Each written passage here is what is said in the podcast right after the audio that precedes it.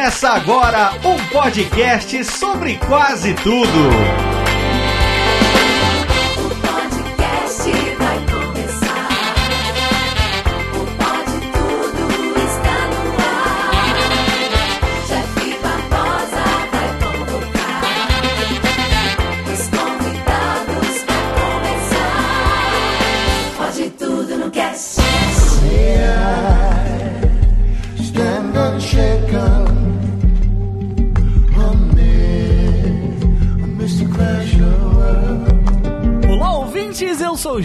Barbosa, o que dorme encostado com um chapéu na cara e estamos começando mais um episódio. E aqui ao meu lado está ele, com um chapéu na cabeça e uma palha na boca, trabalhando comigo em Radiofobia Podcast Multimídia, lá do Mundo Podcast, Thiago Miro. E aí, rapaz, eu sou aquela pessoa que não conseguiu ficar inabalada. Aqui também, de barba feita, cabelo penteado e bota lustrada, lá do Pauta Livre News, Guilherme Baldi, o Guizão. Olá, Jeff, e eu vou citar uma frase aqui de um nobre pensador da cultura pop brasileira, chamado Arthur Morgan, conhecido por seus vários funks. Ele disse o seguinte: Nós somos ladrões em um mundo que não nos quer mais. Também aqui ele, que não tem medo de rolar na lama numa briga de bar. Tomando seu chimarrão lá de Porto Alegre, Anderson Perotti. Prefere rolar na lama, inclusive, você ia dizer. Com certeza, com certeza. Mas eu lhe dei tudo que eu tinha. Nossa, meu Deus do céu, gente. Che- Chegou a arrepiar, pode lembrar. Vocês querem me fazer chorar na abertura, não é possível um negócio desse, gente. E pra completar esse bando de desajustados, fumando um Malboro vermelho e cuspindo no chão, daqui de Sorocaba, do podcast Nem é Tudo Isso, Paulo Roberto. Ei, parceiro, no Faroeste eu gostaria de ser um marceneiro. Ué, Tá bom, né? Pra completar... ok, né?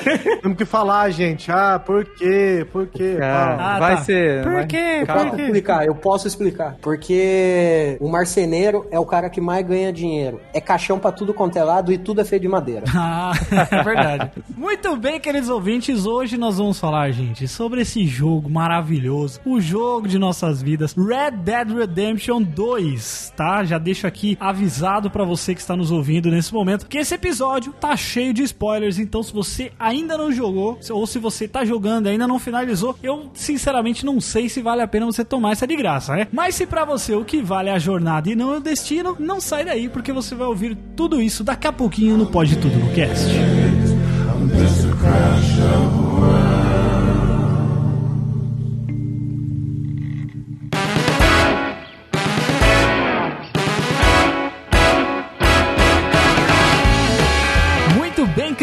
ouvintes, antes de começarmos mais um episódio do Pode Tudo Cast, mais um episódio aqui no seu feed para alegrar aí a sua quarentena, assim nós estamos a todo vapor produzindo conteúdo aqui, tanto aqui no Pode Tudo no Cast quanto no Dumbcast. Mas antes de começar mais um episódio que hoje a gente tá muito legal, gente, esse episódio tá muito bacana falando sobre um jogo muito foda que eu gosto muito. Mas antes disso a gente tem que dar aqueles recadinhos rapidinho para vocês, tá bom? E um desses recados é que eu quero fazer um convite para vocês, na verdade um pedido, né? Na verdade alguns pedidos eu tenho a fazer para vocês, mas é porque meu aniversário está chegando, né? Meu aniversário é na quarta-feira, dia 13. Vou completar 28 aninhos, contando aqui na- no dia de publicação desse episódio, quarta-feira é meu aniversário. Então eu tenho o direito de fazer alguns pedidos para vocês ouvintes do Pode Tudo no Cast. O primeiro deles é para recomendar para vocês irem ouvir o Dumbcast. Provavelmente você já ouviu a gente comentando aqui sobre o Dumbcast aqui no Pode Tudo no Cast, mas caso você não saiba, nós temos mais um podcast que é publicado aqui dentro do site, né? É um podcast de humor que é produzido por nós aqui, gravado pelo Igor Yosen, pelo Marcos Guilherme e pelo Johnny Martins. Nós quatro junto gravamos lá, falando umas besteiras, vários assuntos legais. E o foco do podcast é mais puxado por humor. Então, ele é publicado aqui dentro do site do podtudocast.com.br barra Dumbcast. Ele é publicado quinzenalmente, intercalando aí com o Pode Tudo no Cast. Então, a gente tá tendo podcast toda semana. Se você só ouve o Pode Tudo no Cast e se você quer ouvir a gente toda semana, você pode ouvir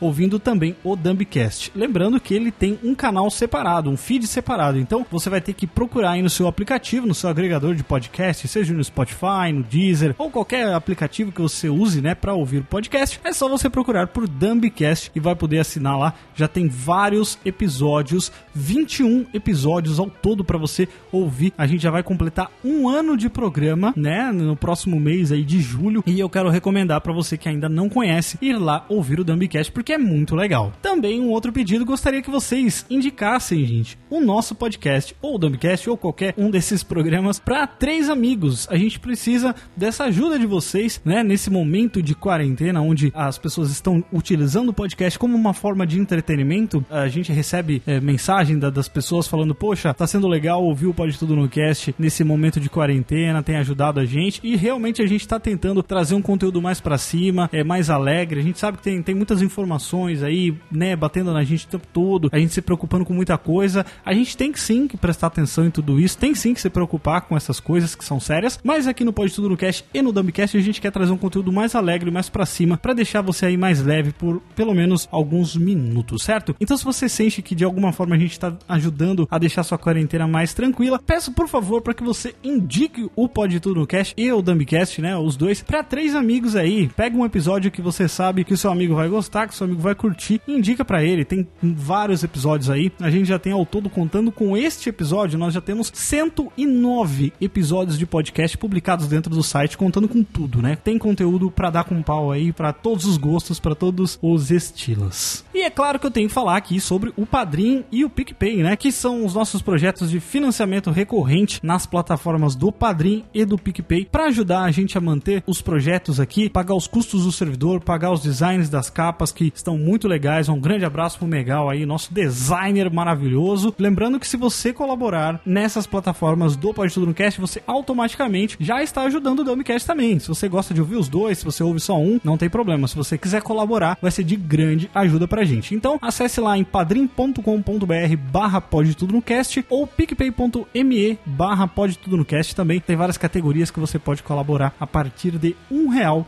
Você já nos ajuda muito, tá certo? E quero agradecer aqui os nossos padrinhos que nos ajudaram nesse mês de maio, que são Harrison Oliveira Santos e Priscila Aires. Um grande abraço pra vocês, muito obrigado por colaborar com os nossos projetos. Mas muito bem, então, gente, os recados que eu tinha pra dar eram esses. Então agora vou deixar vocês com essa viagem maravilhosa ao Velho Oeste em Red Dead Redemption 2, agora no Pode Tudo no Cast.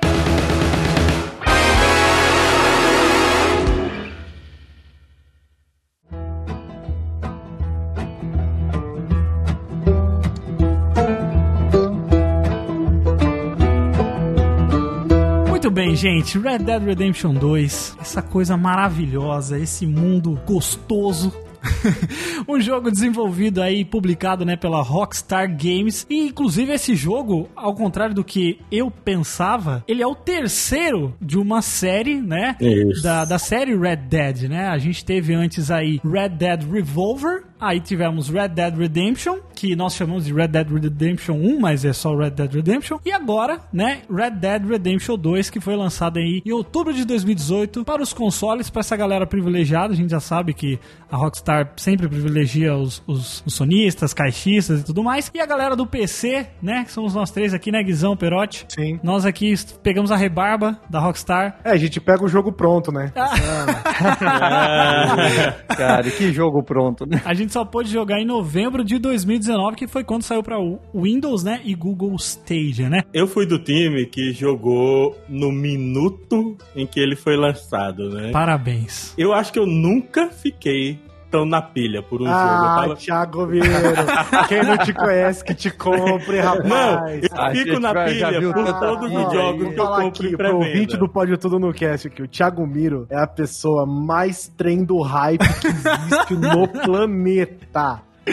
Qualquer Que coisa. isso? Esse cara ele entra no hype de absolutamente qualquer coisa. Ele entra em todos os hypes que você tiver, ele entra. Mas você jogou o primeiro jogo, né, Thiago? Sim, sim, joguei. Joguei o primeiro. Eu fiquei muito na expectativa pelo segundo, porque, como o Guizão falou, eu realmente eu pego o trem do hype pra valer de tudo que eu faço pré-venda. Mas, cara, toda a expectativa do que eles vinham mostrando, sabe, do jogo, a questão gráfica, tirar aquele gráfico do PS4, velho, é um milagre, sabe, de um jogo de mundo aberto. Porque no God of War você até entende, mas um jogo de mundo aberto grande como esse, tirar aquilo, foi um milagre que eles fizeram, né? E assim, tem aquela questão, será que eles privilegiam os consoles ou é porque é mais fácil desenvolver para um console do que para um PC, né? Eu acho que não é nem questão de ser fácil, é questão de catim mesmo, meu querido. Questão de grana. Alguns títulos realmente são pagos pela exclusividade, porque são os Não, que e vendem com console. certeza. Sim, sim. Com certeza, a Sony com certeza botou um caminhão de dinheiro. Tanto é que toda a publicidade da Rockstar era feito em cima do PS4. O jogo foi lançado junto para Xbox One e tinha amigo meu que tinha Xbox One e achava que o Red Dead era exclusivo do PS4.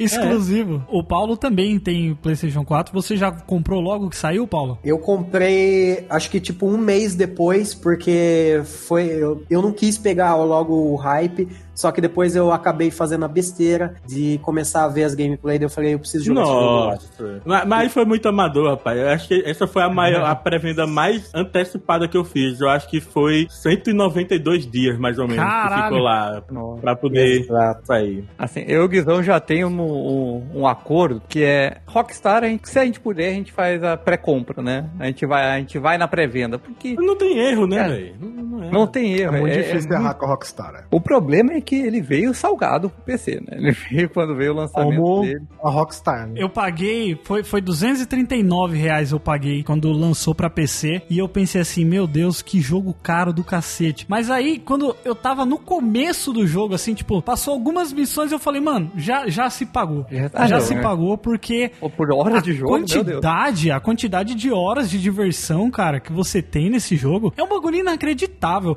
Você pode passar 60 horas e que você vai, sabe, indo fazer missões secundárias, você só vai dar uma, uma, uma esfregadinha na, na primeira camada do jogo ali. Quando eu comprei, eu falei, eu vou jogar esse jogo, vou gastar todos os minutos do, do, do meu ano nesse jogo. Chegou uma hora que eu não aguentava mais, eu falei, chega, velho, acaba logo, o jogo não acaba nunca, meu irmão. Mas tem um negócio também de Red Dead que é, eu, eu já vi gente falando isso e é realmente é, não tem como você falar assim, vou sentar uma meia horinha aqui pra jogar Red Dead, sabe? Não existe isso, cara. Meia hora você não consegue nem, sei lá, velho, sair do cavalo. Nem tomar banho, nem tomar banho. É, nada, não consegue fazer nada no jogo em meia hora. Não existe, você vou aproveitar, tem cinco minutinhos aqui, vou jogar um pouquinho de Red Dead. Não existe isso, cara. Não tem, não tem. Você tem que entrar no mundo mesmo, tá preparado pra, pra falar assim, não, beleza, agora tô com uma hora e meia aqui do meu dia de boa, vou pegar pra fazer umas missões, porque mesmo quando você vai fazer alguma missão assim, você já, já cai numa, é, numa missão secundária, você precisa, ah, putz, preciso comprar óleo pra, pra lustrar minha arma, sabe? Uns negócios assim. E todos esses detalhes, assim, do jogo, não é à toa, né? Que os caras levaram aí uns sete anos, né, pra desenvolver o jogo desde o É isso, começo, é. né, cara? Olha, há muitos anos eu tive console, né? Eu não tenho mais, na verdade, console há muitos anos. Porque PC é muito melhor, né, Guizão? Só que então, só que acontece o negócio é o seguinte, que a gente tem o jogo do ano só existe no PlayStation. Já perceberam?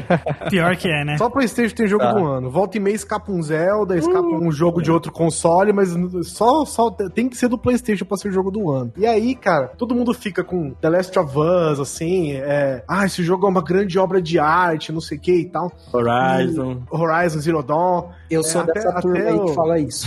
Até o próprio Zelda e tal, mas o, o Zelda eu joguei, eu tive a oportunidade de jogar, mas eu não. Esse foi um dos primeiros jogos, assim, eu não tinha esse, esse negócio que as pessoas tinham do tipo, meu Deus, isso é uma obra de arte, sabe? É, não precisa fazer um filme desse jogo, porque esse jogo é a, a mídia que ela se propôs e é o que ela tem e tal. E eu tive isso com o Red Dead Redemption, assim. Eu falei, cara, esse jogo é uma obra de arte, assim. Depois do Zelda, né, que o Zelda é uma obra de arte por outros motivos, né? O Red Dead Redemption é tipo assim, é um filme, é um filme de western sem ser um filme de western, entendeu? Eu Total. falei, cara, que incrível esse negócio, que mundo incrível, assim. O próprio começo do jogo, né, Guizão? Parece muito os Oito Odiados, né? É, do Tarantino, total. cara. É muito parecido, né?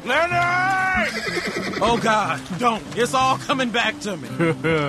Eu queria fazer uma pergunta pra vocês que jogaram o primeiro jogo, né, o Red Dead 1, que o protagonista é o John Marston. Eu queria saber o que vocês acharam quando vocês souberam, vai ter um novo protagonista, Arthur Morgan. Quem é esse cara? Puta, vai ser bom, vai ser ruim? Qual foi a expectativa de vocês? Cara, posso É, te do- falar o que eu acho ainda? Eu tava pensando nisso antes de gravar, assim. No dia que você me convidou pra gravar, eu comecei a pensar nisso. E, cara, Começa a tocar aqui de fundo. Tum. esse jogo, o Red Dead Redemption 2, ainda é a história do John Marston, cara. Sim, A gente só tá jogando com outro ponto de vista, que é do Arthur Morgan, que é um puta de um personagem também. Eu, eu e o Miro e o Perotti, pelo menos, a gente, a, a, a gente é concorda que melhor é um de dos melhores personagens do- dos jogos no geral, né? Ele é incrível, uma, uma profundidade incrível de personagem, mas esse jogo ainda é a história do John Marston, cara. a gente meio que descobre que o John Marston só é o que as pessoas gostam dele no Red Dead Redemption por causa do Arthur Morgan, né? Porque ele se espelha no Arthur Morgan da vida. No começo, ele é um puta de um escroto, né? Tipo, ele, ele fala que o Jack nem é filho dele, né? Porra, o Arthur tem que puxar a orelha dele e falar assim, mano, cuida do, seu filho aí, meu. Ó, às vezes o Arthur é mais pai do Jack do que o próprio John, né? Você sabe que tem a teoria que, na verdade, o Arthur é o pai do Jack, né?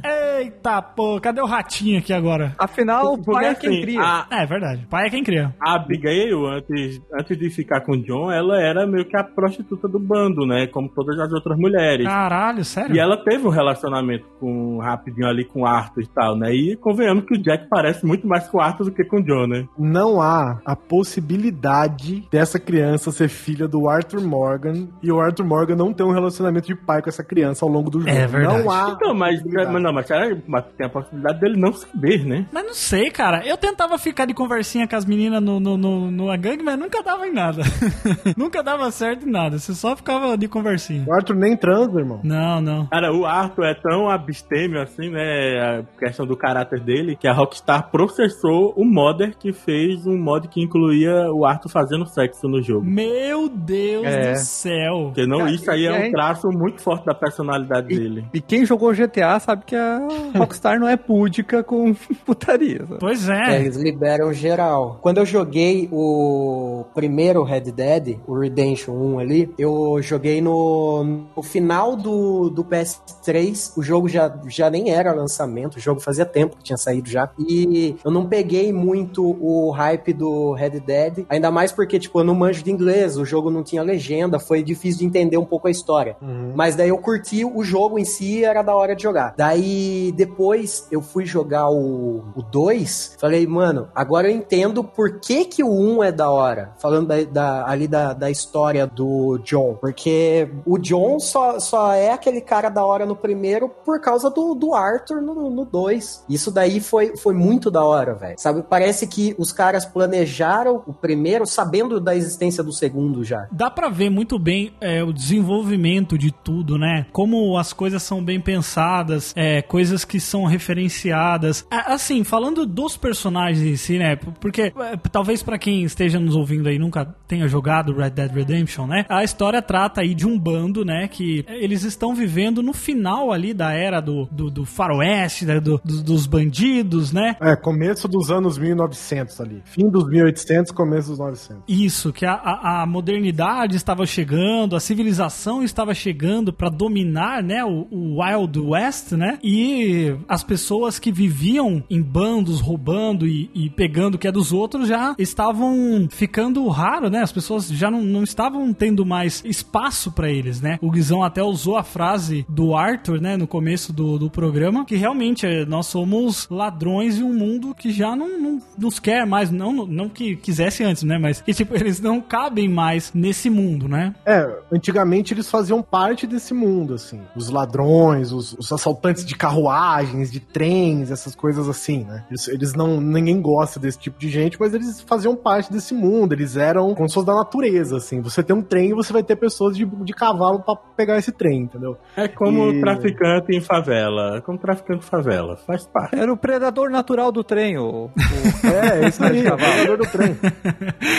É a natureza, o ciclo, o ciclo sem fim da natureza. Eles e aí sempre eles estavam. são os marginal, né? Nunca estão ali, tipo, morando numa cidade, acampamento é sempre distante. Eles nunca estão É. inseridos ali na sociedade do faroeste. E eles nunca param em um lugar só, né? Eles estão sempre se movendo, né? É, é sempre aquele negócio Dutch, não, we need more money. É só isso, o jogo inteiro. É porque estão procurados, né? Desde o começo Sim. do jogo. Eles estão fugindo desde o começo do jogo. E que a gente joga tanto que a gente esquece, né? Que eles estão sendo procurados, que a polícia tá atrás deles e que eles estão sendo perseguidos desde o início do jogo. Mas é que a gente passa tanto tempo indo de cidade em cidade, falando com todo mundo, que o jogo é tão livre nesse, nesse sentido que a gente esquece que tá rolando uma perseguição policial. Sim, é verdade. E o desenvolvimento da história é tão bom, né? Os diálogos com os personagens, de todos ali. A gente tem muitos personagens na- na- nessa gangue, né? É, são 23 personagens ao todo. É, e, e um negócio que me chamou muita atenção, é, até narrativamente, é o fato do Arthur não ser. Você, a gente não jogar com o cara, com o Dutch, vamos dizer assim. A gente não é o líder, né? A gente não é o cara que toma as decisões por todo mundo, né? O Arthur, ele é o meio que o segundo em comando, né? Pra não dizer até o terceiro, né? Porque o Roseia é mais. é, fala diretamente com o Dutch ali. O Arthur seria o braço armado do Dutch, É, né? sim. O o cara que dá Rosé porrada. é, Rosé é o cabeça. E é, o fato dele ser o braço forte mesmo, né? O cara que vai lá e faz as coisas. Ó, a gente precisa fazer tal coisa? Manda o Arthur. A gente precisa hum, cobrar alguém, né? Que o, o Leopold Strauss lá pede pra ele cobrar, né? As, a- as missões de, de agiotagem? Manda o Arthur. Então, essa relação que eles têm é meio que. Você sente que em vários momentos do jogo, você sente que a relação com o Dutch é muito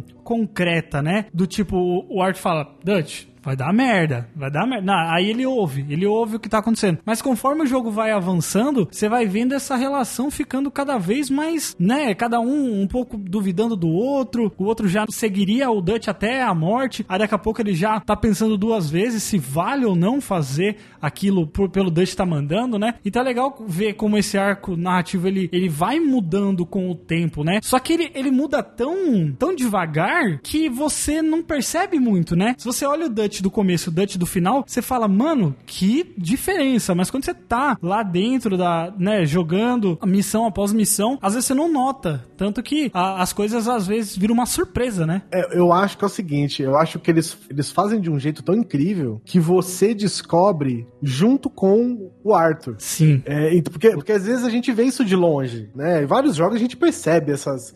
É bem forçado esse tipo de relacionamento, assim, que a pessoa vai ficando louca, ela tá boa, de repente ela fica louca do dia pra noite, assim. Em jogos, e beleza, a gente entende esse tipo de narrativa. Mas essa do Dutch, né, no, no Red Dead, eu acho que a gente passa tanto tempo na pele do Arthur Morgan que a gente vai reparando isso no Dutch. né? A gente tem essa possibilidade de encontrar ele, de falar com ele o tempo todo. E a gente começa a perceber do tipo, cara, eu quantas vezes eu não. Eu, não, eu mesmo não parei e falei, não, esse Dutch tá, tá com alguma coisa, velho. Pode crer. Você percebe, você fica. Você, você estranho. percebe a personalidade dos caras, entendeu? Você pega a personalidade dos caras. Então eu falava assim, pô, cara, esse Dutch, cara, tem alguma coisa errada com o Dutch. Ele tá fazendo alguma coisa diferente, tá escondendo alguma coisa. Cara, isso era, era muito comum, assim, velho. Você Tá andando muito com o Maika. é isso, velho. Você perceber É. esse tipo de coisa é muito comum, assim, não que é comum. Faz parte do seu personagem. Você entra tanto na pele do Arthur Morgan que você começa a perceber essas nuances de- dos personagens, é. Você pensa como ele, né? Tanto que o Arthur, como, como o Miro falou, que ele é o braço armado do- da, da gangue, né? Tanto que quando a gente tem algumas, algumas decisões que são tipicamente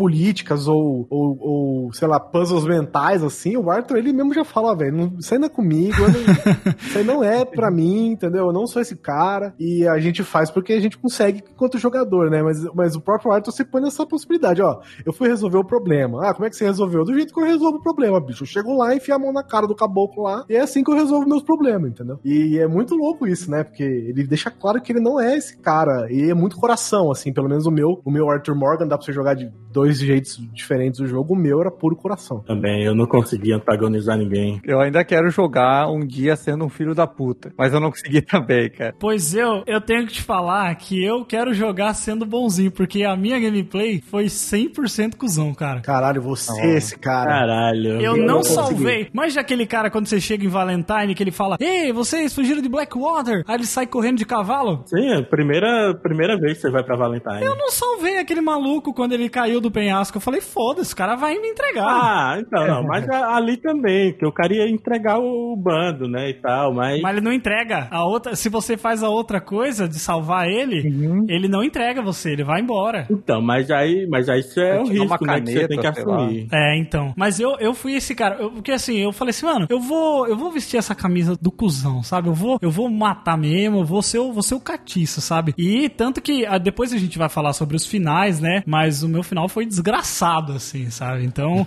Bem feito. Mas é, mas, é, mas é isso que é legal desse jogo, é como ele te permite tomar o caminho que você quer, apesar de, de às vezes te forçar a usar uma arma que vocês querem, né, Rockstar, tomar no cu, que eu não posso escolher a arma que eu vou fazer minha missão, vocês têm que ter- colocar a arma que vocês querem, né? Mas fora isso, tem muitas outras coisas que você vai podendo ter escolhas, né, de como você vai agir perante aquele acontecimento, né? Eu acho que ele faz o jogo ele é feito de um jeito que você pareça livre pra fazer suas escolhas, mas você não é de verdade no jogo. Ah, não sei, É. é, não sei, cara. Já Não é tentou. verdade. já- o Mi- o Miro já teve mais de um gameplay e ele já tentou Três. não ficar doente. Ah, Não, é impossível não ficar doente. Né? Eu queria não ficar doente, eu queria não ter libertado o Micah lá de, de Strawberry. Só pra ambientar aqui pra quem é, não jogou e tá ouvindo o podcast porque, enfim, você é masoquista, o Arthur tem um momento em que ele pega tuberculose, né? De um, em uma dessas missões é, de, de agiotagem, né? Que o, o Strauss manda ele ir, ele tem contato com o cara, tem um contato físico com o cara, e aliás, a Rockstar te obriga a ter um contato físico com o cara,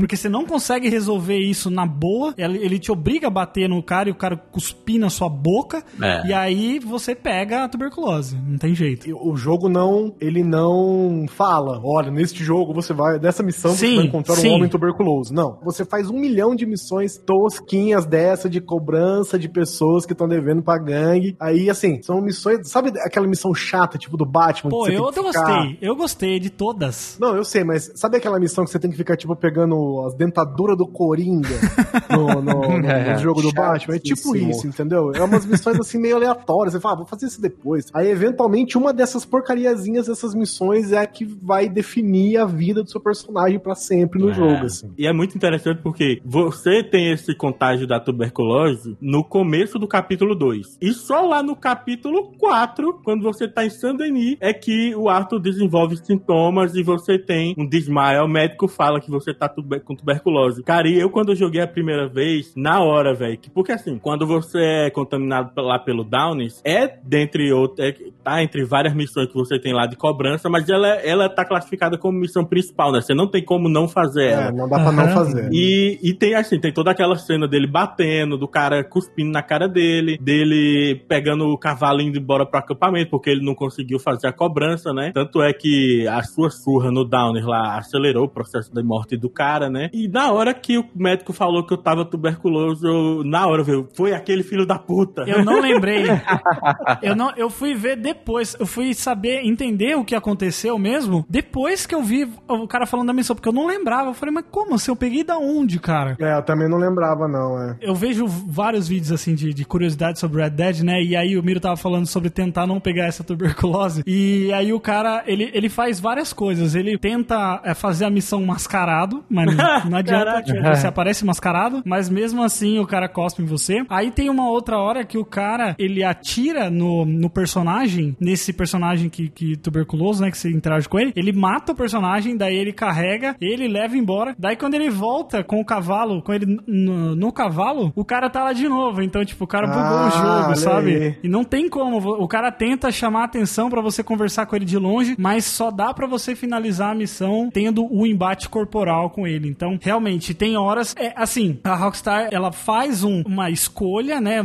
Assim, umas duas. Tem coisa que você tem duas ou até mais escolhas, mas tem outras que realmente não dá, né? É parte da história do Arthur pegar essa doença, né? Então não tem como você não pegar. É, sim. É, e- não, não é nem questão só de pegar doença. O, o jogo, ele te dá várias escolhas no gameplay, mas o destino mesmo é basicamente um só, entendeu? Sim, que é o de todos nós, inclusive. De Silvio Santos. Você tem pequenas nuances no, no final, ah, pode ser de um jeito, pode ser de outro, mas no fim é o mesmo pra todos ali. Isso. Entendeu? É, tan- tanto é que, porque o nome do jogo, né, velho? É sangue, É. morte e redenção. Tem que ter o momento Então. da redenção. O Arthur, ele cresceu num bando de criminosos. Ele era um criminoso nato, sabe? Então, assim, ele, no começo do jogo, ele mata, ele espanca, de É. boaça. Ele não É. perde o sono por causa daquilo. Foi a tuberculose e o vislumbre da morte chegando que deu, girou a chave na cabeça dele. E ele começou a ser outra pessoa. Mas a redenção é um opcional, como o Jeff fez aí. Então, a minha Então. redenção foi vingar a morte depois com, com o John, né? Eu sou prova da gameplay do Jeff que ele foi mesmo um puta cuzão, porque eu tava vendo ele jogar essa semana passada, e o cara só olhou torto pra ele. Ele foi o suficiente pra ele matar a vila inteira do maluco. Ah, matou até Falei, o que cachorro, você tá Jeff. fazendo, cara? Para de fazer isso. Não, cachorro eu não mato, não. Mas a vingança é um jogo de idiotas, Jeff. Mas é que eu, eu sou muito bonzinho na vida real, Perotti. Eu- Cara, tem que extrapolar, né? O jogo, o jogo foi, foi o meu saco de pancadas. Eu falei, não, aqui eu vou ser cuzão mesmo, sem, sem consequências, mas na verdade teve consequências sim. Leonard! Oh God, don't. It's all coming back to me. Eu queria falar um pouco sobre essas variações assim que se tem é, de gameplay pra gameplay. Por mais que a história principal seja uma só, tem muitas coisas que eu acredito que um de vocês ou todos vocês vivenciaram dentro do jogo e que talvez eu não tenha vivenciado ou que eu vivenciei e vocês vivenciaram de uma outra forma. O Paulo tava falando, né, que ele tava me assistindo jogar essa semana passada e aí a, a gente tava eu, eu fiz uma missão assim é, secundária que ele já tinha feito. Era uma missão onde você tá em Valentine e aí tem dois caras assim olhando pela janela, curioso e tal. Olha, olha lá, tá mulher pelada e tal. E aí, aí eu cheguei e, e briguei com eles, né? Falou, "Ô, sai daqui, seus pervertidos e tal. Aí eu só que eu mandei eles sair, só que eu fui e olhei também a janela, porque eu queria saber o que, que eles estavam olhando, né? Aí quando eu olhei na janela, o Paulo se assustou, porque ele falou assim, mano, eu não vi isso aí não. Porque o que ele viu era uma mulher se trocando. E no- o que eu vi era a mulher deitada lá e, Aham. e- e um cara fumando um negócio lá, e eles conversando, uns negócios bem loucos, assim, sabe? Conversando, eles estavam muito chapados. Estavam bem doidão, velho. Tavam bem E, e vocês, né? não- vocês podem não ter reparado, mas nessa cena aí tem, quando você espanta os caras, você ganha honra. Aí se É. você vai lá e olha na janela, você, você perde, perde. a honra de novo. É verdade, é verdade. No meu, a mulher tava trocando de roupa. Ela ia ficar pelada, ela me viu e saiu com uma espingarda dando tiro em mim. E daí eu falei pro Jeff ir fazer isso também. Só que no dele, os caras tava chapado. Tinha um cara com a mina lá dentro. Falei, nossa, velho, esse jogo é incrível, mano. Tem muitas variações de coisas pequenas, né, cara? Eu não sou esse, esse jogador de. Ah, quero fazer o time trial, de conseguir chegar não sei onde, não sei onde, tanto segundo, fazer tudo com uma bala só, matar 25 caras com dois tiros. Eu não sou desse cara, assim, mas eu gosto de, de procurar cada buraco do mapa, de ver cada historinha boba, de ver cada personagem nada a ver. Então eu ficava puto quando tinha um personagem, por exemplo, um personagem que ele parece o Tesla, Uhum. né? Que é o cientista louco do robô. Isso, você Sim. encontra ele em algum lugar ali dentro de Saint-Denis. É, no lago, no lago na missão do barquinho. Isso, e aí depois você pode ir na, na, na- na- casa dele, na, na- no workshop dele, na oficina dele, né? E eu ficava puto quando aparecia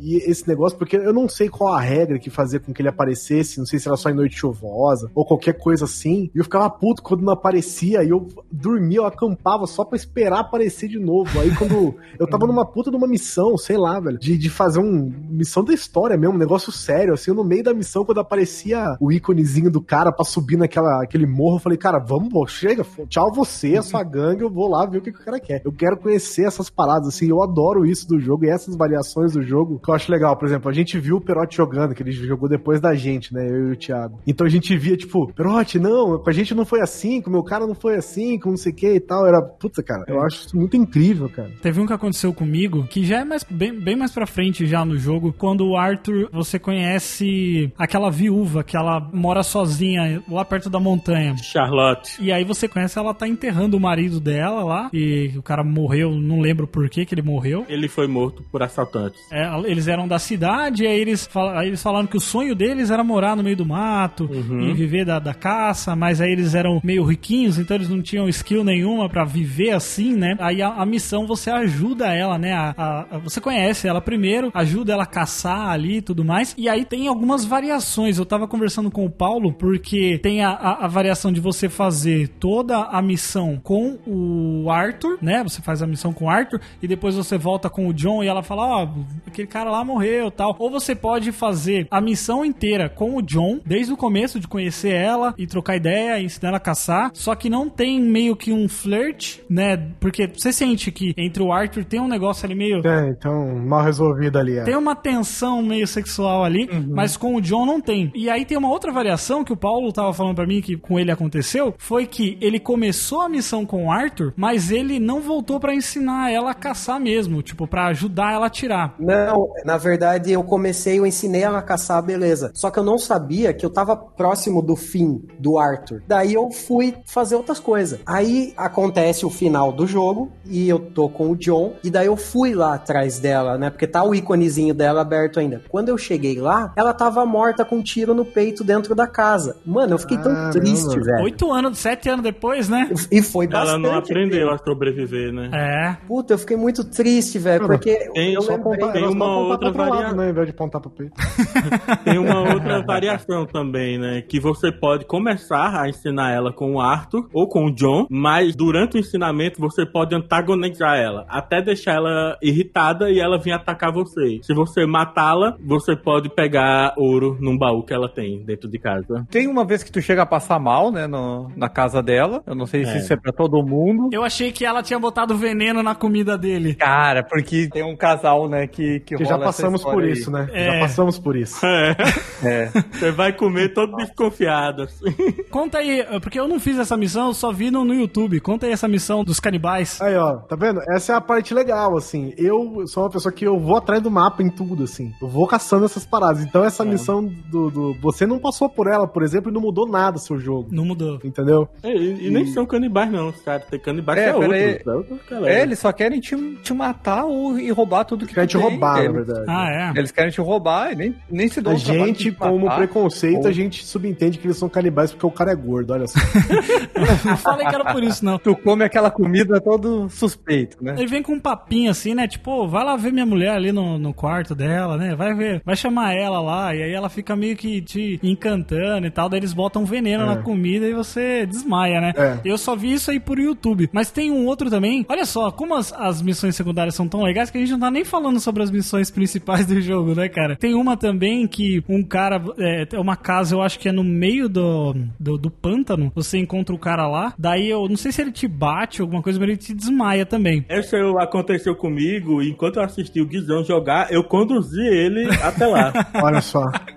Conta aí, como é que foi? Eu, eu, eu queria falar primeiro que eu agi de duas formas parecidas com os dois, nessa, nesse casal e no outro. O casal foi o seguinte: você encontra esses caras numa casa aleatória Uhum. e eles ficam todos, assim, eles são de uma de uma amizade e de uma educação, não educação, mas tipo assim, uma presteza que você não tá acostumado nesse mundo onde todo mundo tá armado, pronto pra, pra te dar um tiro na cara, né? E aí é um casal e tal. É, casal e são irmãos, né, também, né? Isso, isso. Eles te convidam pra jantar e tal, que eles vão fazer uma comida, e o cara fica, e a menina vai se arrumar no quarto, e o cara fica meio que in- incitando você a ir lá acelerar ela, né? Porque tá demorando e tal. Aí você sobe lá, porque faz parte da missãozinha. Aí você, eu, eu pelo menos, eu abri um armário, um armário, e tem uns corpos lá dentro. cabeça, né? Esqueletos, é. Foi por isso que eu achei que eles eram canibais. Pois é, a gente imaginou, é, eu também imaginei isso na época, né? Aí, beleza, aí eu falei, quer saber, dane-se. Aí eu fui, fiz, comi, bebi, dormi. Só que o louco é, antes de você cair, você vê que eles estão de sacanagem com você, que eles vão te roubar, que eles vão tentar te matar, e você não pode fazer nada porque a hora que você tá desmaiando. É desesperador, né, cara? É, nossa, pelo amor de Deus, cara. Aí eu acordei no- numa vala com a dona da casa. e Com uma das donas da casa que estavam lá na vala morta. O que, É. que eu fiz? Eu peguei o corpo, fui carregando nos meus ombros, entrei na casa de volta, joguei o corpo no chão assim, ó. E eu, eu né? O Arthur não falou porra nenhuma, né? Eu falei, tá aqui, ô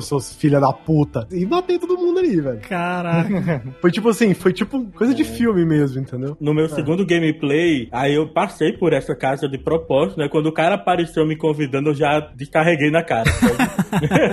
Cara, então, eu. Eu vi que tem. Tinha um- depois parece que a Rockstar corrigiu isso. Mas tinha uma galera usando esse casal como um glitch pra te passar o teu dinheiro do Arthur pro John. Caraca. Eles iam lá com o Arthur antes, eram roubados, não faziam nada, voltavam oito anos depois com o John, Meu Deus do céu. pegava todo o dinheiro do Arthur. Puta, gênio. Caraca, os caras usaram eles de banco Itaú no bagulho, mano. Cara é muito louco, velho.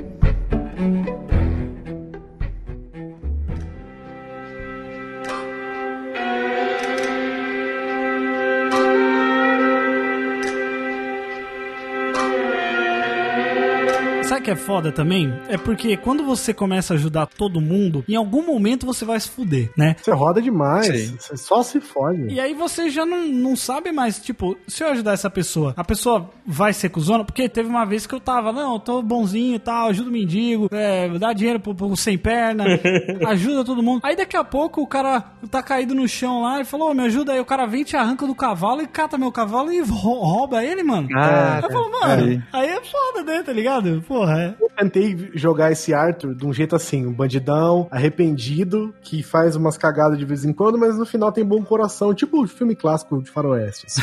E Eu aí- também fui nessa narrativa aí, do, de filme de faroeste, do Pois cara do é. bem. Aí eu ficava assim, o que, que ele pode fazer? E eu, e eu gostava porque o jogo, ele, eu sentia a falta de algumas coisas, uns elementos mais de terror no jogo, que você tinha um pouco no primeiro, no Red Dead Redemption 1. Você tinha, né? Tinha aquela, aquele DLC de, de zumbis e tal. é. Nightmare. Eu senti. Eu, eu até falava isso com até. Cara, eu senti falta de um lobisomem, de um. Sabe assim? De, um, de uma, uns, uns mitos, assim, da- do, do, do Mas e o. ET? Vocês encontraram os ET? Então, tem aí os dois. Eu, eu também. Mas e aí o que que, eu- o que que eu achava interessante? Eu gostava de entender esse tipo de coisa, assim, do tipo, ó, eu achei essa, esse casal maluco numa casa no meio do mato, cara, isso aqui é um terrorzão, sacou? Então, vamos ver até onde vai esse, esse momento terror, assim. Então, eu gostava de ter essa, esses momentos de fundo em cada coisinha no jogo, assim. Depois sair revistando a casa, ficar olhando tudo que tinha da história deles, pra Isso. pegar, sabe, cada detalhe, entender como é que a, história chegou naquele ponto. É, porque o jogo é muito complexo, né? Assim, muito completo nesse tipo de, de coisa. E nesse No- segundo cara, que você infelizmente é uma vítima das circunstâncias, que você é estuprado, e o Miro me levou a ser estuprado, olha aí que amigo. Grande amigo que eu tenho. Isso acontece, não mostra, né? Não mostra exatamente, o cara só te joga no chão, te dá um. Mas ele acorda com dor na bunda. Acorda com dor na bunda, dá umas carícias. O jogo dá uma E- minimizada nisso, né? Eu Assim, não, meio não sei se vocês repararam, mas quando você acorda, aparece menos um dólar. Não importa quantos dólares você tem, é um dólar que ele te roubou. Olha aí. É, tem isso também. O- e aí eu voltei simplesmente online. da educação, joguei uma machadada nas costas dele, depois você fez fogo na casa.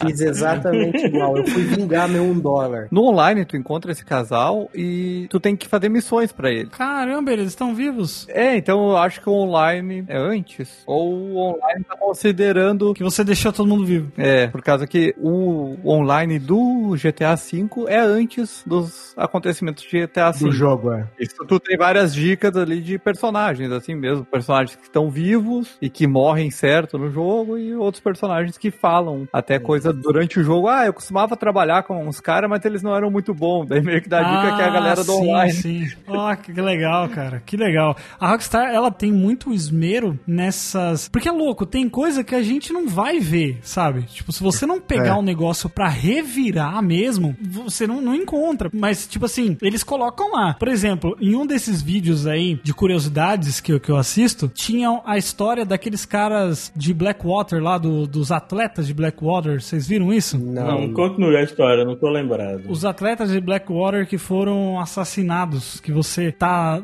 tem- eles estão perto de uma floresta. Se você ler um, um dos jornais, eu não lembro qual o número do jornal que você compra em Blackwater, que ele tá escrito assim: ah, o- os, os atletas que se perderam, sumiram, estavam indo pra uma competição de não sei o que lá, e eles. eh, Foi a última vez que eles foram vistos. E aí você encontra numa, no meio da floresta uma cova rasa, e aí todos esses caras de uniforme caído assim, né? Um por cima do outro, alguns com máscara de palhaço, palhaço pintada na cara, todos mortos, mas sem nenhum, nenhum sinal de, de, é, de cortar, alguma coisa assim. E aí eles tinham um B, né, na camiseta deles, que é de Blackwater, do time, né? E aí na pedra do lado você tem formando um B, uma perna e dois braços cortados formando um B, assim. Então, tipo, um Caramba. bagulho muito bizarro. E, e aí, tá vendo? A gente não viu. A gente não viu essas coisas. Eu não lembro disso, não. Eu, eu, eu peguei aquele assassino, O serial killer? O serial killer. o serial killer, que inclusive é o serial, Serial killer. do GTA. É o mesmo serial killer que tem no GTA. Sério? É, é o mesmo copycat, né? Assim, um negócio assim parecido. Uhum. Esse cara eu lembro, mas disso aí eu não me lembro. E eu achava engraçado que era assim, sempre que você achava um corpo. Porque assim, você encontrava gente morta, às vezes pendurada e tal no jogo, né? Mas quando você achava uma caveira do nada, encostada numa árvore, eu falava, puta, ó. Isso aqui tem coisa. Tem história nisso aqui, tem alguém, algum lugar eu vou achar, daqui 10 dias eu vou achar um- uma casa que tem a carta pra esse caboclo que tava nessa, nessa árvore, sabe? Uma nota de despedida, vou, ah, eu vou fugir pra floresta, não sei o que. É, Você sempre achava esse tipo de coisa. Porque eu acho É. que, eu acho que o- a equipe de desenvolvimento do jogo principal devia ter, sei lá, 50 pessoas. A do, a do Ó, Enche esse mundo de tranqueira tinha umas 500 pessoas, sacou? é muita gente. Sim, cara. Porque tem umas historinhas. Vocês lembram daquele cara que sofreu um acidente na carruagem dele? Você tá passando na rua, daí um cara vem, chama você e fala: Ó, olha só o que aconteceu aqui. Aí você vai na beira do penhasco e tem um cavalo morto, um- uma, uma carroça ali, um cara que morreu, que ele caiu dali. E esse cara, você vai ver a história dele, ele tem uma carta que ele tava indo buscar a noiva dele porque eles iam casar. E aí, Isso. e aí se você vai na frente da casa dele, que é mais ou menos perto da ali de onde ele caiu, tem uma carta da esposa dele falando: cadê você? Você sumiu, não sei o quê. E, sabe, tentando se comunicar com o cara, achando que ele fugiu, porque ela, ela ficou esperando ele, né, pra, pra se casar e o cara nunca apareceu. E tem outras histórias também, quando você tá naquele campo de guerra lá que aconteceu, tem um cara que ele tá pendurado, né, na árvore, tá enroscado na árvore, assim, com uma baioneta enfiada nele. Ele tá com uma, uma placa escrito traidor, e aí ele tem uma carta, né, da, da mulher dele, falando: olha, você devia fugir, porque você tá lutando por uma coisa errada e tudo mais, você é cabeça dura, você, mas você devia vir embora. Aí um cara, tem a casa dessa mulher que mandou, porque pelo nome, né, se você olhar no mapa, tem a casa dessa mulher. Sim. Você vai lá e tem a carta que o cara mandou. Fala assim: não, eu vou fugir mesmo porque o general tá louco, não sei o que, ele já matou uns desertores e tal, mas eu tô tomando cuidado. Aí você liga os pontos, tipo, o cara tava querendo desertar, os caras mataram ele e botaram uma placa. Então, você quer você vê, é bem isso que o Digzão falou mesmo, cara. Tem até um viajante no tempo do jogo, cara. Isso eu não vi, não. É, Cara, o viajante- do viajante do tempo é viajante no sinistro. tempo no jogo. Qual que é do Via- viajante? Viajante no tempo eu não encontrei, mas eu encontrei um corpo na Você beira encontrou do, do sim, rio. rapaz. É o cara lá da- que, que pede a- as formações rochosas lá, os desenhos nas rochas. Ah, ele é um... Poxa... Quando você encontra os 10 desenhos na rocha, né, você vai levar pra ele. E quando você chega lá, aparece uma mulher com um bebê. E quando você olha pra cara, o bebê é aquela pessoa que pediu pra você as rochas. Caralho! É, e a casa ela é toda cheia de desenhos e coisas e ilustrações de portais e não sei o que, assim, sabe? Caraca, maluco! Não, isso, e o mais foda, se você pega a imagem desse cara adulto, e aí eu não lembro qual é o nome da religião, mas tem aquela religião que zoa. No GTA V, tem aquela religião, como é o nome dela? É a do Ah, Tom Cruise lá. Cientologia? É, mas é da Cientologia. montanha. Mas é da Não, montanha. Então, é, a religião do GTA V é zoando a cientologia. E aí, se você vai dentro do GTA V, você tem uma foto de quem seria o criador dessa religião. E é o cara que pede pra você os desenhos nas rochas. Puta que pariu! Não é exatamente o mesmo desenho, mas é uma, uma forma humana. A mancha no rosto é o que indica, né? Meu Deus, velho! Nossa. Aí isso aí é meio que uma prova que o Red Dead e o GTA são do mesmo É, universo. são no mesmo universo. Caiu o meu cu agora, velho. É, cara, foda. é muito foda. E tem tanta coisa no jogo, umas coisas que eu acho engraçado que assim, tem tanta tranqueira no jogo que leva pra coisas tão legais como essa do Viajante no Tempo, que quantas vezes você não tá andando de cavalo e de repente aparece assim, você descobriu não sei o que, um de 22. Então você, ué, Ué, Mano, sabe o que é? Aí você para o cavalo, você fica girando a câmera pros lados e fala, o que, que foi que eu achei que eu nem sei? E Cara, aí você começa a achar as coisas devagar, assim, eu achei o vampiro assim, cara. O vampiro de Caraca, San eu o vampiro, consegui. Porque eu encontrei as cinco marcas dele, mas o vampiro mesmo eu não consegui achar. O vampiro eu só achei vendo o vídeo no YouTube, cara, porque é difícil. Eu encontrei as marcas também, mas não achei ele. É. Eu achei o Cara, vampiro. E ele te ataca, ele te ataca com uma faca e você consegue pegar essa faca e guardar pra você depois. Você pega a faca dele É. depois. É, eu taquei Cara, nele. teve gente que pegou o vampiro, que tá, você encontra ele só à noite num bequinho de Isso, Denis. num beco. Teve gente que amarrou ele, tipo, levou ele pro sol, tá ligado? Ficou com Eu ele até isso, amanhã, pô. levou pro sol. E teve gente que levou ele pros crocodilos no pântano, mas não conseguia matar ele assim. No sol não matava ele. Não, ele É. não é vampiro de verdade, né? Mas tem Tem uma. que levar uma- ele na igreja. Então, tem uma situação, aquela micro igrejinha que você acha. Ah, uma igrejinha pequenininha? A igreja de anão? No É. pântano. Se você jogar ele lá dentro, ele meio que morre. É um bug do jogo, né? Ele meio que fica morto, não morto lá dentro do Meu negócio. Deus. Eu vi um que os caras pegaram, eu não vou, não lembro se era com o vampiro ou se é com um personagem normal. Porque os caras pegaram, amarraram um cara, jogaram ele dentro do barco, daí o cara deu um tiro no barco e o barco afundou e a pessoa morreu afogada. Tá ligado? Leonard! Oh God, don't. It's all coming back to me. falando da parte de terror do jogo, eu encontrei o ET, a- a- o disco voador, vi que tinha o vampiro e achei o trem fantasma também Olha no aí. pântano. Ah, o Trem Trem Fantasma. Fantasma eu já fiquei muito tempo parado, mas não, não, não passou. fantasma, não, eu tirei, eu tenho o print. Eu vi, Eu também. eu vi, eu tava Eu andando vi. a cavalo e passou. Eu vi, eu era o cavalo. E tem Não, o... Desses momentos aleatórios, pra mim, o mais foda, e que dá honra e muito prazer, é matar o bando da Ku Klux Klan no meio da floresta. Porra, né? isso é muito bom. isso é uma delícia. E socar porrada no racista de Saint-Denis. É. Isso eu fiz, eu fui mais além um pouco. Porque, tipo assim, eu fui ajudar o velhinho, falei, pô, velhinho, né? Pô, coitado do cara, perdeu tudo, né? Aí quando você chega na mansão dele, que ele pede pra você ir lá pra buscar a arma, um livro e um relógio, né? Ah, esse- Aí você vai lá, você porra. enfrenta os caras que estão dentro da casa dele e tal. E depois que eu liguei os pontos, O cara era o capitão do mato, né? e o cara era um puta de um capitão do mato. Eu peguei o livro e falei, gente, isso aqui é nome de escravo, velho.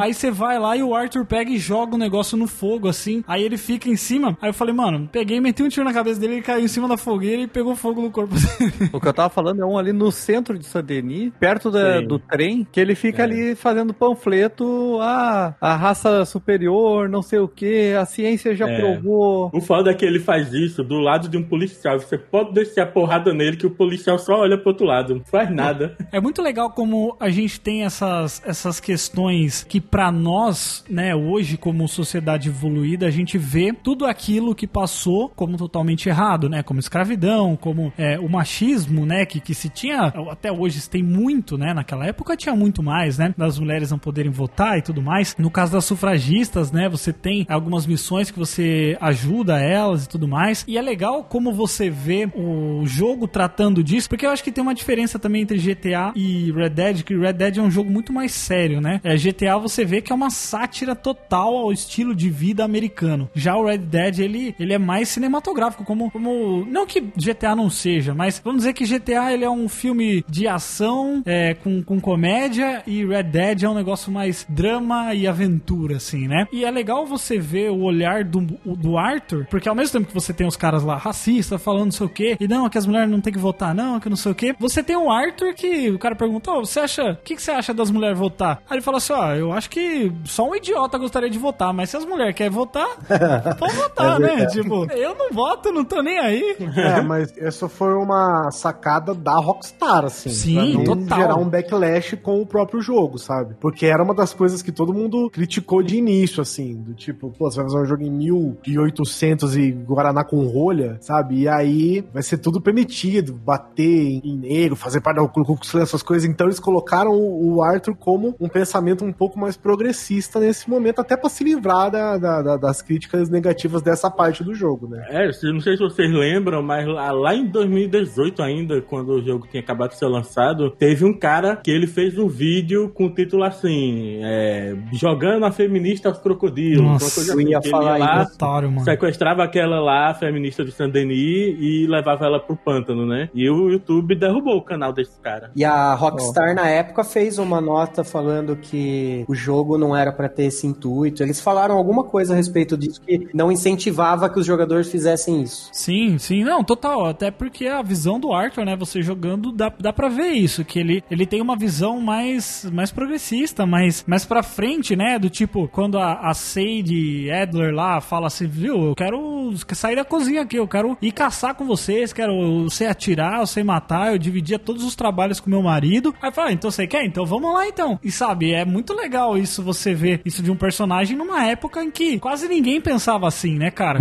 Até a, a amizade do Arthur com o Lenny, né? O Lenny, pô, a missão mais legal, acho que. Da, da, da- da- Leonard! Where are you, Leonard? Nossa, cara, quando você fica bêbado junto com o Lenny, e aí você tem que procurar ele lá no bar em Valentine, e aí todo mundo tá com a cara do Lenny, né? A, a dançarina, o cara no bar, Genial, o pianista, os velhos. É, É muito muito bom. bom, cara. É, é muito bem feito. E é engraçado porque essas, essas nuances do jogo que eu acho interessantes também. Porque você acabou de sair de uma missão, tem uma missão muito próxima, que é uma briga de bar. E você, puta, uma puta luta na lama com o cara, e, e sangue voltou quanto é lado, e porrada, não sei o que. Aí você começa a arranjar uma briga de novo nessa missão. Eu falei, não, lá vai.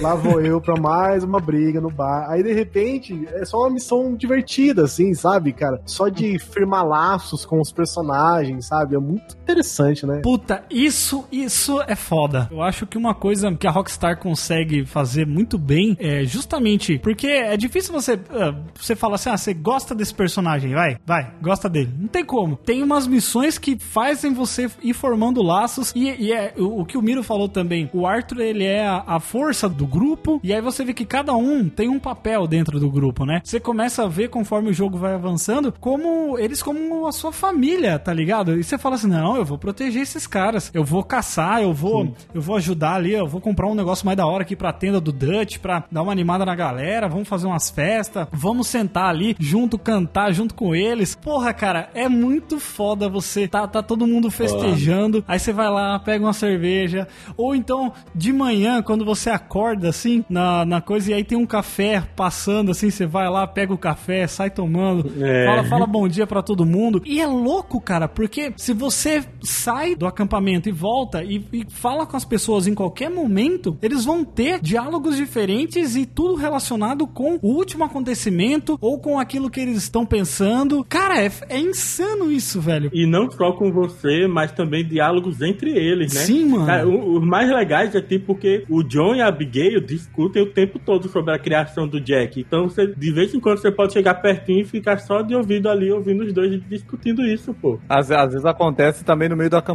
Tem dois ali conversando ou discutindo, e daí ele chega meio perto. Ele, e o que, que tá olhando tanto aí? Qual é a tua? É, é, é muito bom. Às vezes você tem que tomar partido pela pessoa, tipo, ficar do lado de um do outro, mas não que essas coisas afetem de verdade, assim, mas é só porque você precisa ali, né? Não, ó, não faz isso não, você tá errado, ela tá certa, não sei o quê. São coisas. O mundo acontece independente de você e isso é muito legal também, né? E como é, é, os diálogos vão mudando também, Guizão, conforme ah, o caminho que você toma, né? Porque pelo caminho que eu tomei, às vezes eles chamavam a própria Tilly Jackson, né? Aquela mocinha que, que tem lá no, no jogo junto com as meninas, ela chama você pra conversar e aí o, o Arthur começa a falar, ó, tipo, nossa, eu vivi minha vida de uma maneira É. desgraçada, sabe? Eu fiz coisas que eu não queria fazer. É psicóloga. Exato, é o momento terapia do Arthur, cara.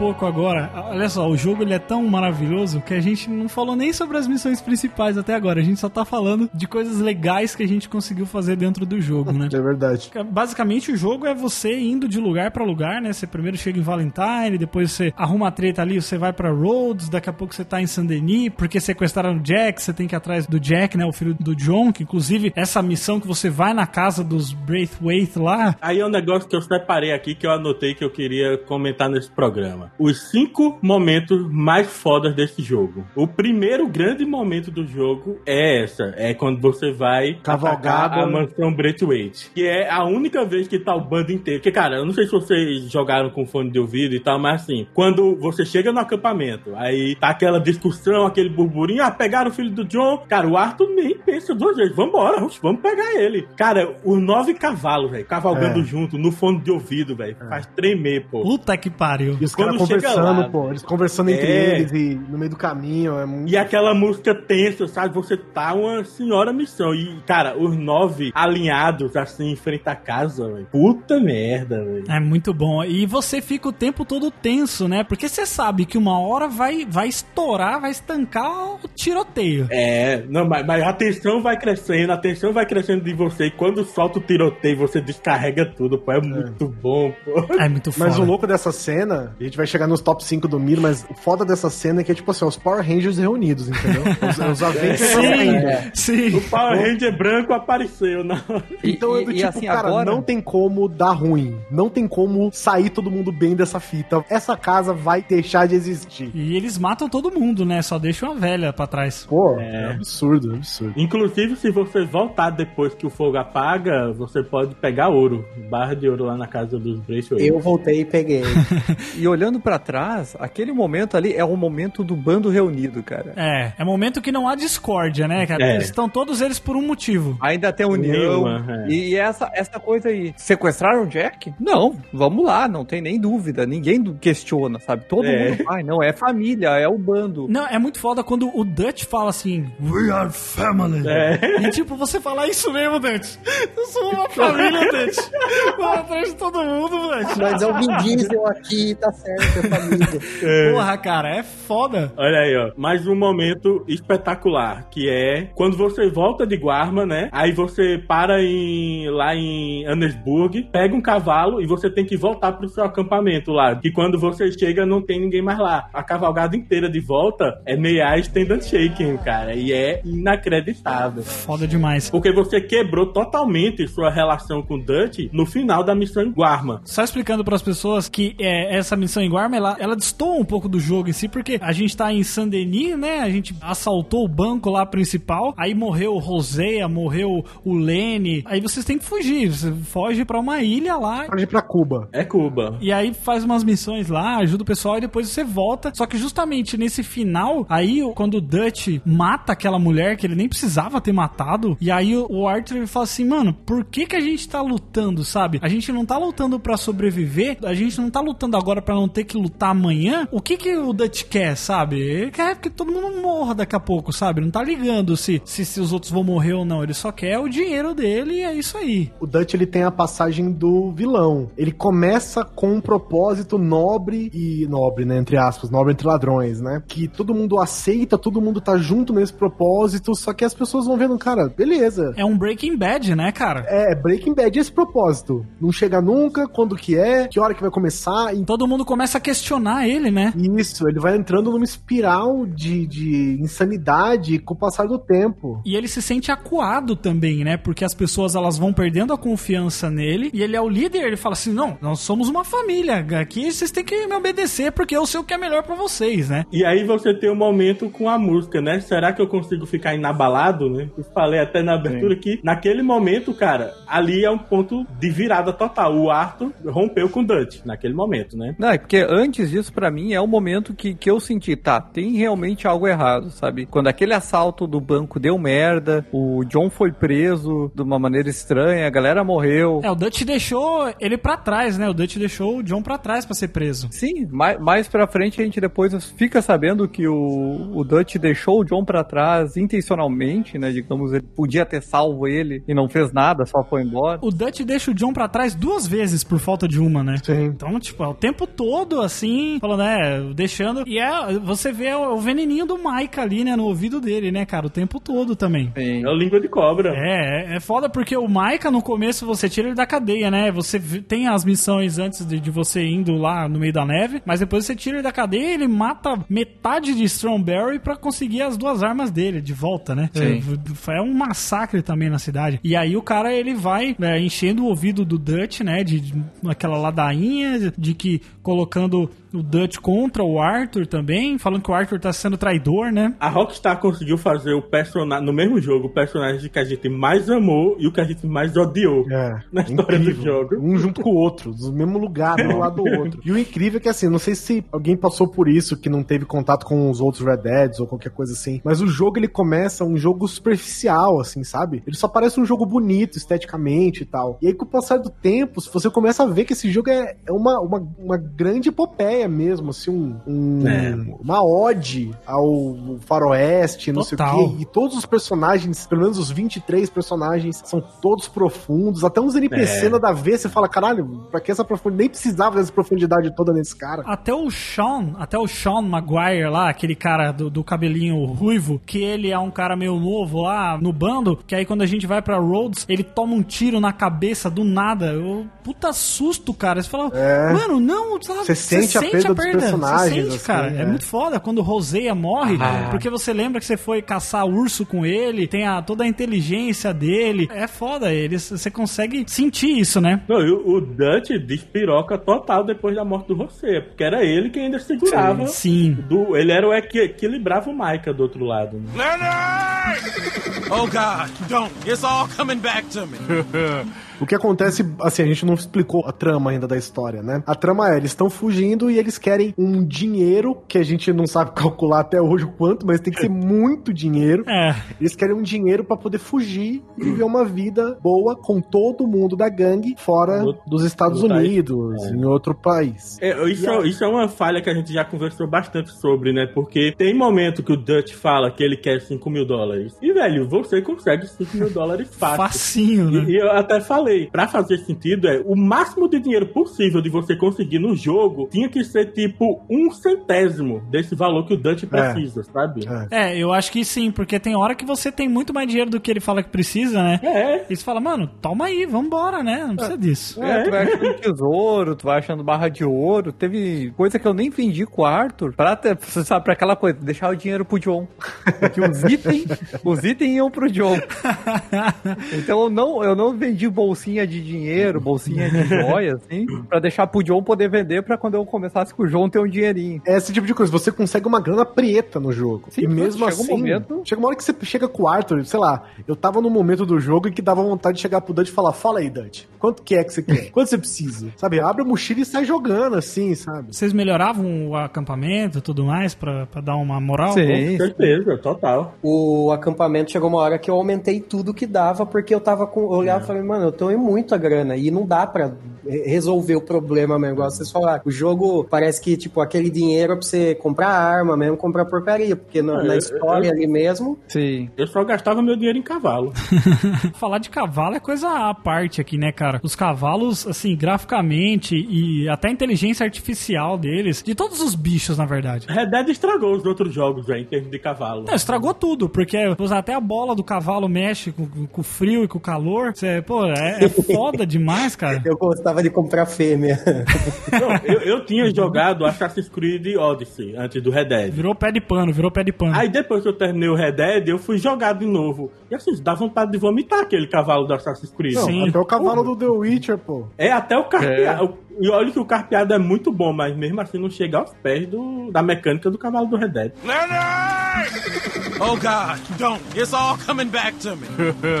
Aí a gente chega ao terceiro momento fuderoso do jogo, um momento que o Jeff não viveu porque ele foi um jogador escroto. Ah. Mas todos nós quatro passamos, que é logo depois de uma missão lá com o Águia voando, que você tem que resgatar aquele guardinha lá, você chega na estação de trem do rancho Emerald e você Nossa. tem um diálogo com a freira, onde o Nossa. Arthur abre o coração e fala que tá com medo de morrer, cara. Eu tô com você nesse momento. Que momento, O cara. Jeff trocou meia dúzia de palavra com o pastor lá e dane O pastor Swanson e já era. Tipo, ele só falou, mano, vou seguir meu caminho, segue o seu aí, pau no cu dos prejudicados, tá ligado? Esse momento com a freira é lindo o diálogo, velho. Porque é quando o Arthur fala: Puta, não dá mais pra mim, eu vou morrer e eu queria me redimir com a sociedade por ter sido o cuzão que ele foi no passado. Daí, puta, que diálogo lindo, velho, com a freira. Tem uma série de missões com a freira que são exatamente, né? Tu vai começando essa redenção. Aos pouquinhos, ah, sei lá, tu, tu ajuda ali que um moleque roubou a cruz, alguma coisa assim, uma E cruz dela. crucifixo, é. Um crucifixo de, de ouro. Eu não fiz nenhuma missão com essa mulher, velho. É cria do satanás, né?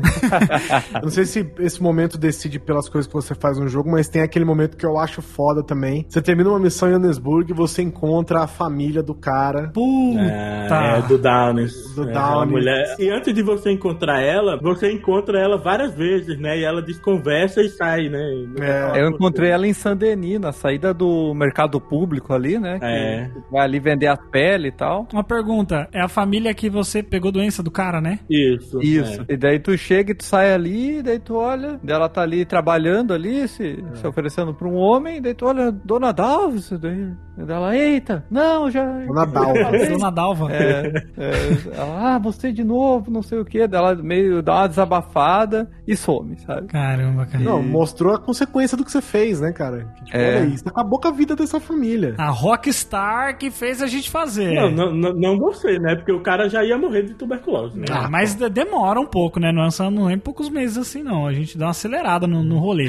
Se espancar o tuberculoso, acelera o É processo. o coronga do passado, né? É, então. O negócio que, que o Perotti falou assim: ah, é, tem coisas boas, né, que acontecem. E aí, já relacionado à parte de tuberculose, fase, quando você ajuda aquela família dos cara, do cara alemão lá, da família alemã, né? Hum, E aí, sei, sei. e aí você recupera o cara que tinha sido sequestrado, ajuda a família. E aí depois lá na frente você desmaia no meio da rua, passa mão mal e, e aí eles te ajudam, né? Eles, eles levam você pra casa Nossa, deles, é. cuidam de você por uns dias e tal. E aí quando você, você sai, não dá pra saber. Só dá pra saber porque eles falam alemão, né? E aí você fala, puta, eu acho que Isso. são eles, né? É, mas nesse caso aí não é aleatório, né? Que é missão principal. Isso, essa parte que você tem que ajudar Sim. ele, que é quando você tá encontrando o acampamento do terceiro capítulo. Ah, mas deixa eu acreditar que, que, que eu ajudei eles porque eu quis.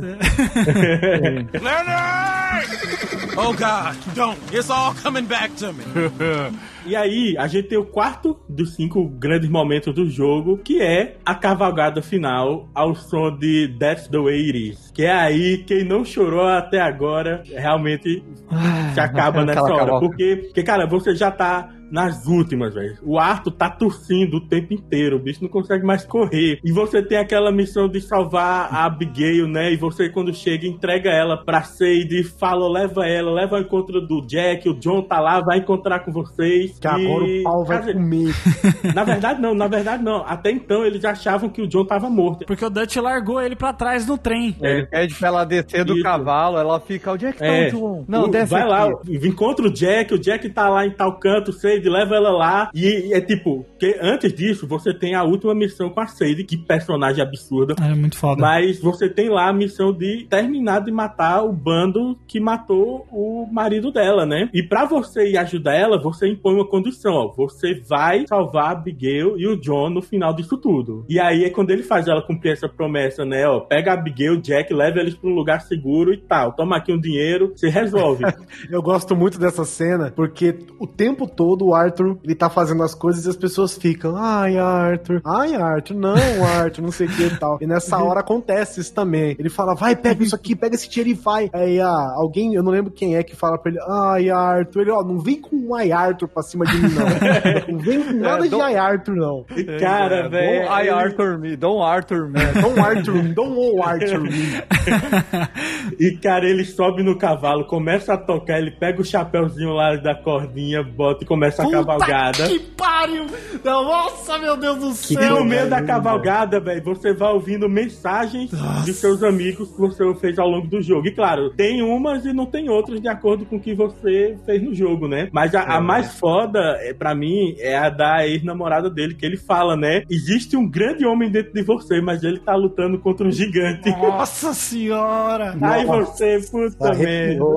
Caralho, que jogo foda, puta que pariu, mano. E aí ele chega lá na caverna, né? E aí vai confrontar o Dutch e o Micah e o, e o Bill, né? Que, a galera que sobrou lá. É. Sobrou a, a senhora Greenshaw também, que morre ali na hora, né? Quando ela vai proteger o Arthur, porque tá todo mundo apontando arma pra todo mundo, ela chega pra defender o Arthur, aí o Micah vai e atira nela, e aí é onde começa a porrada, né? E o John chega também, né? O John volta falando, acusando o Dutch, tipo, Dutch, você me deixou morrer. Assim, nossa, acredito, você tá vivo. Ah, tu se fuder, você me deixou pra trás, cara. E aí tem o ataque da galera que é o FBI, né? É. Que é o FBI da época, eu nem lembro se o FBI já existia ou não, Marshall, mas eram os, lá, né? eram os federais, eram os federais. E tem toda aquela fuga, e assim, é- é- o grande momento é toda essa sequência final, né? A última cavalgada, a batalha final ali que fica aquele American standoff com todo mundo mirando um no outro. Tem a fuga espetacular, tem a morte do seu cavalo, que o Arthur ajoelha e, e agradece ao cavalo. Você, porra, velho. Nossa, nessa hora, nessa hora eu fiquei muito triste, cara, porque ele se dor, despede sim. do cavalo, né? E fala assim, bom garoto. Então, E é nessa hora onde você separa os homens dos filhos da puta.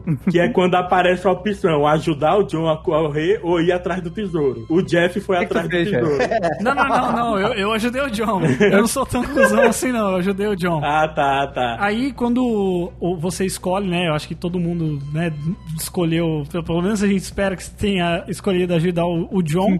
e aí é quando os caras são cercados, né? E aí o Arthur fala: Olha, eu sei que não vai dar pra nós dois fugir, foge você você, eu vou ficar aqui pra lutar. O cara fala: Não, não, Arthur, deixa eu ficar com você, vamos fugir junto. Assim, cara, vai atrás da sua mulher, vai, tem uma vida, sabe, pra viver pela frente. Você tem alguma coisa a perder, né? Você tem um futuro, né? Você tem um futuro ainda, vai lá. E aí ele dá o chapéu pro John, entrega o chapéu pra ele e sobe pra começar a atirar em todo mundo e bala que come pra todo lado. E aí aparece o desgraçado do Maika, né? E começa uma luta que dava pra ganhar, velho. Dava pra ganhar aquela É, luta. cara, eu nunca bati tanto no controle, velho, pra ganhar aquela luta. Eu não tinha muito a mecânica de luta jogando no, Perote foi uma aflição. no teclado, cara. E eu tava transmitindo pro Miro e pro Guilherme Era, velho. Então os dois ficaram, Perote, tu vai perder pro Maica. Eu não, cara, eu tô aqui, calma. Calma. E aí você cai, né, de, um- de uma altura gigantesca lá, com pulmão no chão, regaçando tudo. E acho que foi até essa queda aí, né, que, que causou a morte do Arthur, né? Mas aí você tem a cena mais triste, filha da puta, que é o, o Dutch pisando na arma e quando você tenta pegar a arma Ah, pra cara. atirar no Maika. Eu me arrastando com tanta vontade em direção àquela arma. Tu põe a mão na arma e vem aquele pé e daí tu, puta que pariu. E o Dutch pega e fala: Enough, Arthur. Chega, chega disso. E aí vem a parte que muda, né, pras pessoas, pras que foram boas e pra mim, que foi, fui um cuzão. No caso, a- o final que o normal aí da- de quem termina com a honra alta, né, é você se arrasta lá, todos, todos eles vão embora, o, tanto o Dutch quanto o Micah, e o Arthur se arrastando, bem passando bem mal, quase morrendo, e fica na encosta, né, da montanha e vê o sol nascer, né? E aí começa aquela música maravilhosa também, que é muito foda, é muito foda. unshaken. Amidst, amidst the crash of words. Mas o meu final foi diferente. O meu final foi desgraçado. Claro que foi. Ó, como que você jogou esse jogo? É, o meu final aconteceu a mesma coisa, ou na hora que o Dutch pisou na arma, ele pegou e falou, ó, chega, ele foi embora. O Dutch foi embora. O Micah virou pra mim, apontou a arma pra minha cabeça e falou assim, você não é muito diferente de mim, Arthur Morgan. Tiro na minha cabeça. E eu morri com um tiro na cabeça pelo Micah. Nossa, E só por isso você deveria ser proibido de jogar o prólogo do jogo. exatamente. É muito foda, cara. Mas eu, mas isso me fez me sentir mais vingado quando o Maika morre depois, sabe? Foi muito foda. De qualquer forma, é claro que ó, o jogo com a honra mais pra cima é um final muito melhor, né? Um final muito melhor. Mas eu aceitei esse final também. Foi foda também, do mesmo jeito. Leonard! Oh God, don't. It's all coming back to me. Aí eu me caminho agora pro último grande momento do jogo. Que aí, primeiro, veio aquela frustração enorme de quando a tela se apaga e você volta. Você agora tá jogando com o John. Cara, e eu fiquei, não, vai voltar. Tô jogando aqui um tempinho com ele. Daqui a pouco o Arthur aparece vivo e eu volto a jogar com o Arthur. E você vai com aquela vida enfadonha do caralho. Ah, eu achei legal, cara. Eu achei um respiro. Na primeira vez eu tava irritadíssimo. Eu, na- verdade, eu, eu larguei um pouco. Porque assim, na hora que você tá com a charrete, tá com o Jack e a Abigail, tá tocando Cruel World, né? Aham. Que é uma música muito foda também, uma das minhas preferidas. E aí, realmente, deu aquela sensação de luto, tá ligado? Tipo, nossa, mano, não acredito. E aí você. Mas é, ao mesmo tempo, é legal você ver uma vida é, nova, entre aspas, né? Progredindo, né? A, galera ficando junto e tal. Mas eu mesmo assim, eu dei um tempo ainda do jogo, cara. Eu larguei um pouco, eu falei, putz, eu vou dar um tempo. Sabe por quê? Porque o jogo, ele quer fazer isso. O Arthur, ele fala pro John, cara, vai viver uma vida, larga essa vida, e a Abigail fica na orelha do John o tempo inteiro. Então você tenta viver uma vida do simple man, do cara que trabalha na fazenda, do cara que faz as coisinhas de boa, do cara que ganha a vida honestamente, mas a sua vida não é essa, cara. E o John parece que fica tipo o, super-homem tentando não mostrar que ele é foda, tá ligado, né? É isso, é isso. Ele não consegue não viver aquela vida. Então o jogo vai te mostrando quão merda, não que seja uma vida merda, porque 99% das pessoas daquela época viviam dessa forma. Mas o John, ele veio de um lugar que é tipo assim, assaltos a trem, é dirigir, sei lá, balão, sabe assim? É coisas incríveis que o cara fazia que ninguém nunca vai viver. E ele não aguenta viver nesse mundo. É tipo os caras que voltam da guerra, né? É tipo o cara que volta da guerra, mas a primeira oportunidade que ele tem, tipo, ai, tem alguém roubando meu, meu jumento. Você fala, cadê? Onde tá? Aí você vai lá, você senta porrada em todo mundo, porque essa é a vida que você sabe ter, entendeu? É verdade. O jogo vai te dando essa sensação de você se segurando, segurando, se segurando até a hora que você, cara, eu não aguento mais essa vida. Tanto que os peão ali, cara, eles sempre te acham, cara, mas como é que tu fez isso? Nossa, É verdade. Pra gente é o normal. Os peão, nossa, mas tu espantou os três caras sozinho ali? É isso, peraí, você não sabe tirar leite da vaca, mas você sabe afugentar cinco ladrão numa carroça? Que porra é essa, entendeu? É verdade, cara. O jogo quer que você se sinta preso e com as amarras e na merda pra você estourar tudo na hora que você tem a sua redenção de verdade no jogo, que você faz empréstimo no banco até, irmão. Caralho, é verdade. Nossa, é verdade. Tu virou um cidadão, cara. O cara, Tipo o cara assim- tem CPF agora. É isso. Sabe, olha, você vai cair tanto na sua vida de, de aventureiro e de fora da lei que você vai entrar na burocracia geral de um banco. Olha a merda, entendeu? Ai, caralho. Mas essa burocracia, esse empréstimo do banco, nos proporciona um dos melhores momentos do jogo, que é a construção da casa. Ai, é foda isso, mano. Cara, é divertido, eu é divertido. É divertido, é feliz, aquece o coração. E eu tava com medo. Porque eu tava dizendo, cara, eu Não- vou terminar de construir essa casa, vai dar uma merda. Não pode ser. Vai, chama Red Dead Redemption 1. É.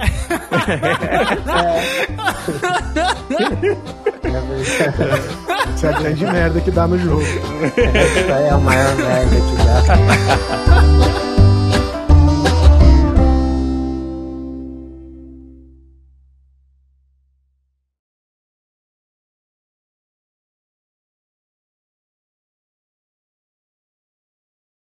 É, e a gente vê que as vozes deles, ah, sabe, às vezes quando o dublador vai fazer uma voz, ele faz, sabe, o Bob Esponja, sabe? Ele faz, sabe, ele faz uma né? voz, é, ele faz uma voz muito fora do que a voz dele, então pra ele fazer a voz daquele personagem, ele tem que. E não, cara, a voz que eles fizeram no jogo é a voz dos caras mesmo, até porque os caras gravaram, sei lá, centenas de horas. É, Tinha que, tinha que ser. Cara, É. o Arthur, o, dubla, o Roger Clark, ele gravou por cinco anos, velho. Se ele tivesse forçando outra voz, ele nunca mais faria nada. Uma, uma curiosidade desse vídeo que o Miro falou, assim, que ele vai falando, assim, que, cara, o tanto de gente que chega e pede pra ele gritar uh, Lenny, Lenny! Que da hora. que uma, uma vez ele só tossiu no palco e a galera começou a aplaudir. Negócio Pode tudo no cast.